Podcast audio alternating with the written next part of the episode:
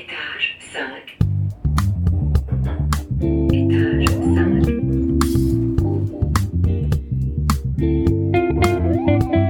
5. Chers auditeurs, bienvenue dans Étage 5, le podcast qui vous emmène dans la vie de l'Institut des sciences sociales de l'Université de Lausanne. Étage 5, c'est des échanges avec des chercheuses, avec des partenaires de recherche, des étudiantes et des étudiants, des invités. En bref, celles et ceux qui font les sciences sociales d'aujourd'hui et de demain. Allez, on monte au cinquième étage. Bonne écoute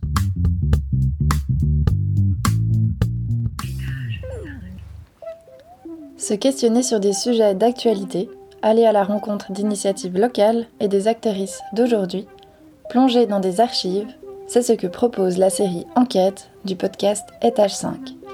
Loin de nous les enquêtes policières, on vous propose plutôt d'en profiter pour investiguer le monde social et ses multiples facettes.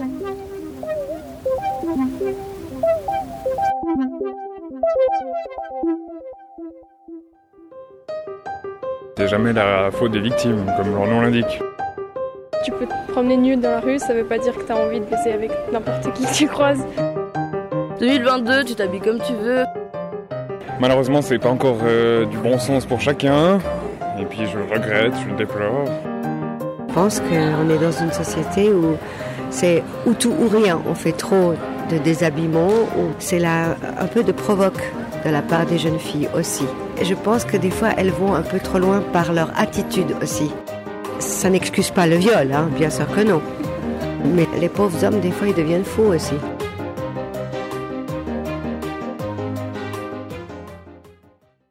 Bonjour à toutes et à tous. Dans cet épisode de notre podcast, nous nous intéressons aux procédures pénales pour violences sexuelles en Suisse. En Suisse, c'est le code pénal qui définit les contours juridiques des crimes liés à l'intégrité sexuelle. Il s'agit de l'article 189 et 190 du code pénal. Le premier poursuit les contraintes sexuelles et le deuxième le viol. Toutefois, ces définitions ne sont pas au goût du jour. En effet, le viol ne peut être considéré comme tel que s'il s'agit d'une pénétration pénovaginale d'un homme à une femme. Le droit suisse minimise alors tous les autres actes d'ordre sexuel non consentis en les privant de la qualification de viol. Ces définitions trop réductrices empêchent alors un traitement juridique efficace et sont en particulier un frein à la reconnaissance des victimes. Et ce, car le système judiciaire actuel repose sur un principe fondamental du droit, la présomption d'innocence. Autrement dit, il repose sur le fait que le doute profite à l'accusé, ce qui implique nécessairement que la victime doive prouver son absence de consentement. De fait, dans son fonctionnement même, la justice remet en cause les propos de la victime et la véracité de sa plainte. À ce propos, à l'occasion de la Journée internationale contre les violences sexuelles du 25 novembre, certaines militantes féministes ont brandi des pancartes sur lesquelles on pouvait lire Présumée innocent, présumée menteuse, pour justement dénoncer ce phénomène. Et pour cause, on pourrait aussi envisager les choses différemment, à savoir que ce soit à l'accusé de prouver la présence de consentement de la victime et non pas l'inverse. Alors, biais judiciaire, dimension androcentrée, présomption de mensonge, c'est ce sur quoi nous nous interrogerons et dont nous discuterons avec nos invités. Nous allons également évoquer la notion du mythe du viol. Ce mythe véhicule l'idée selon laquelle le viol serait nécessairement commis dans un espace public, par un inconnu, d'une manière violente, et qu'il se doit être dénoncé rapidement pour être considéré légitime dans les yeux du grand public. S'accompagne de ce mythe la conviction qu'il y aurait un risque élevé des fausses allégations. Cela fait qu'en pratique, on va apparaître des bons et mauvais profils de victimes et d'accusés. Nous pouvons alors nous demander à quel point cela affecterait le jugement. Nous allons avoir la chance d'en discuter avec Vanessa Gironimi, qui est intervenante aux consultations du SAVI, ainsi que Marilène Leber, sociologue et spécialiste en études de genre, qui travaille sur le sujet. Aujourd'hui, nous recevons Marilène Libert. Marilène, vous êtes sociologue et professeure ordinaire à l'Université de Genève et vous êtes spécialisée en études sur le genre. Et vous menez actuellement une enquête exploratoire à Genève intitulée Juger les violences sexuelles et qui donc, comme son nom l'indique, questionne la façon dont sont jugées et dont sont traitées les violences sexuelles à Genève. Dans votre recherche, vous mentionnez notamment euh, la notion de sentencing. Est-ce que vous pourriez euh, nous définir ce que signifie le sentencing? Alors le sentencing, en fait, c'est tout un corpus de littérature en sciences sociales qui s'est intéressé en fait à la pratique du jugement.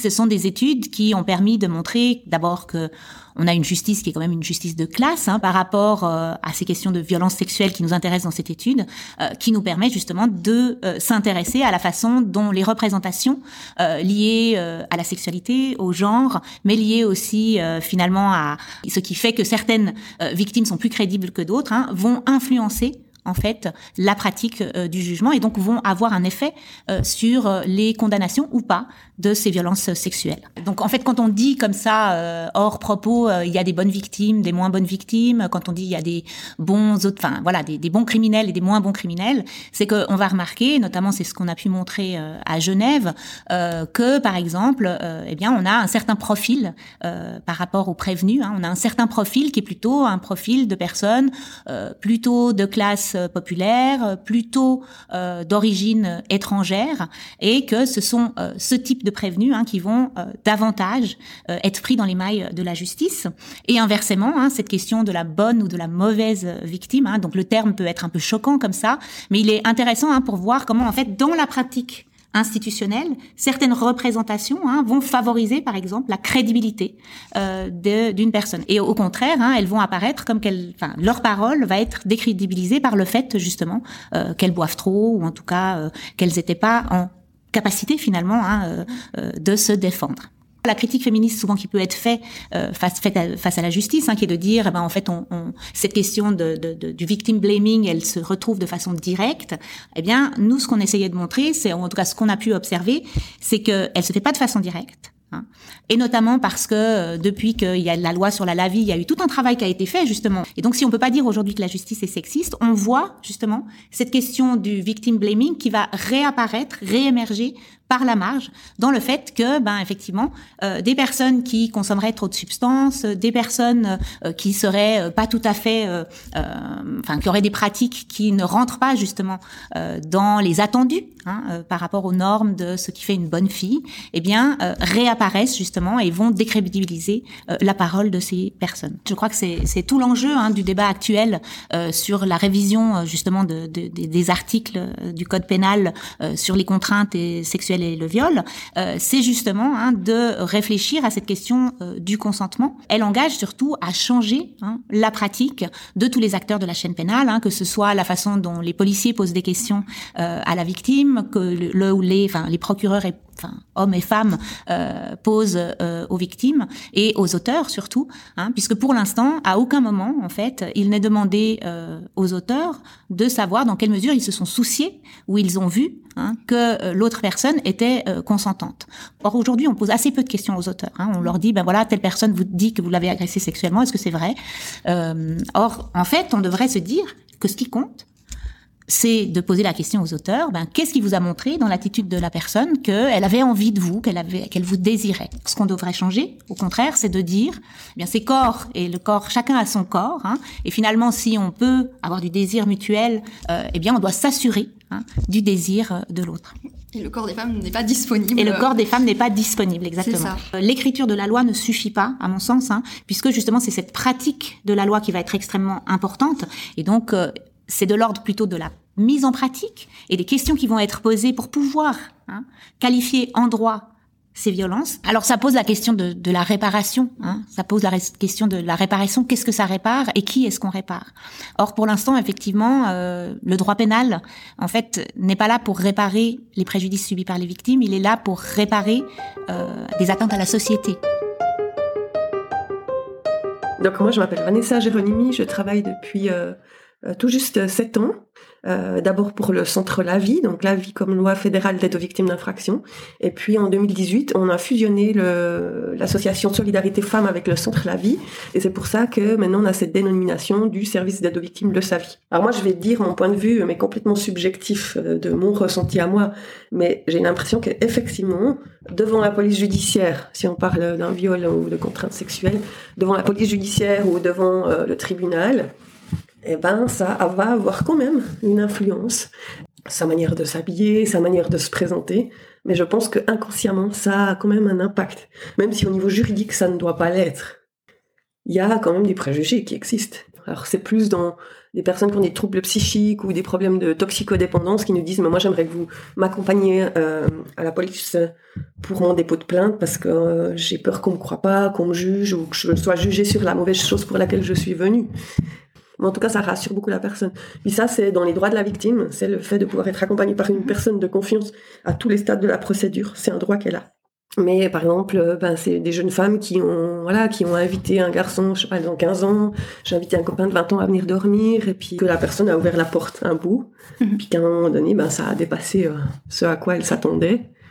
Après, j'ai envie de dire qu'il y a aussi toute une, une éducation des garçons. Je dis garçons, hein, on a aussi euh, le contraire, mais c'est quand même plus rare dans les cas d'abus sexuels. Mais il y a quand même un problème de société, de où, je me dis, mais comment est-ce qu'on éduque nos garçons? Mais à un moment donné, de dire, ben, c'est pas parce que ta copine, euh, elle dit rien, que ça veut dire qu'elle est consentante. C'est des choses à vérifier dans le verbal et surtout dans le non-verbal. Qu'est-ce qui existe peut-être pour euh, sensibiliser les parents? À comment euh, accompagner les adolescents ou les adolescentes dans le respect de- d'elles-mêmes ou d'eux-mêmes, euh, comment mettre des limites, comment se positionner. Mais bon, il y a toute un- une politique qui est en train d'être revisitée sur euh, les victimes d'abus sexuels, hein, parce que, ben, en fait, le, le phénomène de la sidération, quand la victime, ben, elle, est en- figée, puis qu'elle elle crie pas, puis qu'elle dit pas non, puis qu'elle se défend pas, on va pas la reconnaître victime d'un viol, alors qu'on sait que c'est un mécanisme de survie du cerveau où elle est en état euh, de sidération, de dissociation, où elle se déconnecte entre son cerveau et son corps pour euh, survivre, entre guillemets, éviter un arrêt cardiaque. Et ça, ben, c'est une notion qui est très peu prise en considération. Les abus sexuels se passent toujours dans l'intimité. En général, il n'y a pas de preuve, il n'y a pas de témoin. Et c'est une parole contre une autre. Puis ensuite, le doute profite à l'accusé. Moi, je travaille vraiment avec la victime en disant, mais pourquoi vous voulez déposer plainte? Quelles leçons ce que vous en donnez? Si c'est pour que votre euh, agresseur il fasse 15 ans de prison, ben, peut-être ne déposez pas plainte. Si c'est pour mettre des limites dans votre vie, dire stop, euh, laisser une trace auprès de la police, et puis euh, que c'est un aspect symbolique pour vous, alors peut-être que là, ça a du sens, mais vraiment de peser tout ça dans la balance, pour pas que ce soit une nouvelle violence pour la victime. Ça va pas réparer ce qui s'est passé. Que la réparation, faudra la chercher, la trouver ailleurs, dans la psychothérapie, dans leur famille, dans leurs ressources, dans leurs activités. Et puis que peut-être qu'il y a des alternatives à la procédure pénale. Par exemple, euh, de faire une procédure extrajudiciaire. Ça va éviter de faire une procédure pénale qui dure sur quatre ans, euh, où de toute façon on a très peu d'éléments euh, pour une condamnation, et ça permet peut-être à la personne de ne pas rien faire, puis d'être actrice de sa situation. Pour conclure notre épisode, bien que la Suisse se donne des airs paradisiaques et semble relativement progressiste, dans la réalité, il en est tout autrement. Rappelons pourtant que la Suisse a signé la Convention d'Istanbul en 2013 et s'est engagée à protéger ses filles et ses femmes des violences. Il est donc impératif que la Suisse mette à jour sa justice relative aux violences sexuelles en élargissant ses définitions juridiques et en prenant en compte les séquelles psychologiques des victimes. En plus de cela, la Suisse devrait former ou mieux former toutes les personnes amenées à rencontrer des victimes de violences sexuelles, que ce soit des professionnels comme des juges, policiers ou médecins, ou que ce soit le grand public en sensibilisant tout un chacun à ces thématiques. Étage 5 est un podcast original, intégralement produit et réalisé par les membres de l'Institut des sciences sociales, Lucas Chaperino, Celia De Pietro, Romaine Giraud, Mathilde Krenbull, Cléolia Sabot, Marie Sautier, Tatiana Smirnova et Géraldine Werner-Ekop, avec le soutien de la direction de l'Institut des sciences sociales de l'Université de Lausanne, sur une musique originale de Marc Perrineau. Si vous avez des commentaires, des questions, des idées ou que vous voulez participer à un épisode, contactez-nous sur les réseaux sociaux. On se réjouit de vous lire. Étage 5 est disponible sur notre blog, le BIS, B-I-S-S, et sur toutes les plateformes d'écoute. Vous y retrouverez toutes les sources citées dans le descriptif de l'épisode. A tout bientôt pour un nouvel épisode d'Étage 5.